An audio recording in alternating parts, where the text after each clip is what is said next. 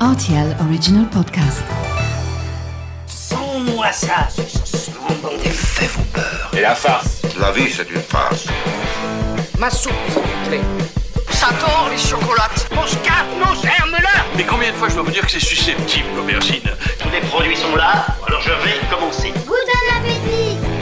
Salut, c'est Mathieu Lopez. Bienvenue dans ma cuisine. Cette plante potagère de saison est facile à cuire et saura se révéler de manière originale grâce au fromage italien. Voici la recette des asperges gratinées au gorgonzola. Pour réaliser ce plat pour 4 personnes, vous aurez besoin de 500 g d'asperges, 4 tranches de jambon blanc, 200 g de gorgonzola, 25 centilitres de crème épaisse entière.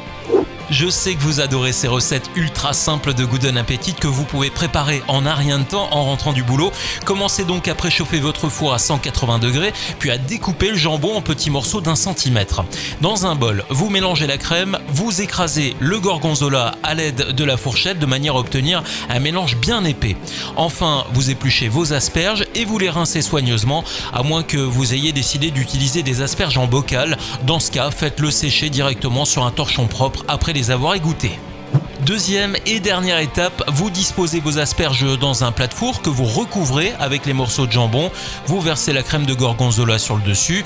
Vous faites un ou deux tours de moulin à poivre sur votre préparation et ajoutez une pincée de sel si vous estimez que le gorgonzola n'en apporte pas suffisamment. Enfin, prévoyez 25 minutes de cuisson. Laissez bien dorer sur le dessus en remontant votre grille dans le four dans les 5 dernières minutes de cuisson. Voilà, j'étais ravi de vous recevoir dans ma cuisine pour ces asperges gratinées au gorgonzola et maintenant c'est à vous de jouer les chefs en cuisine.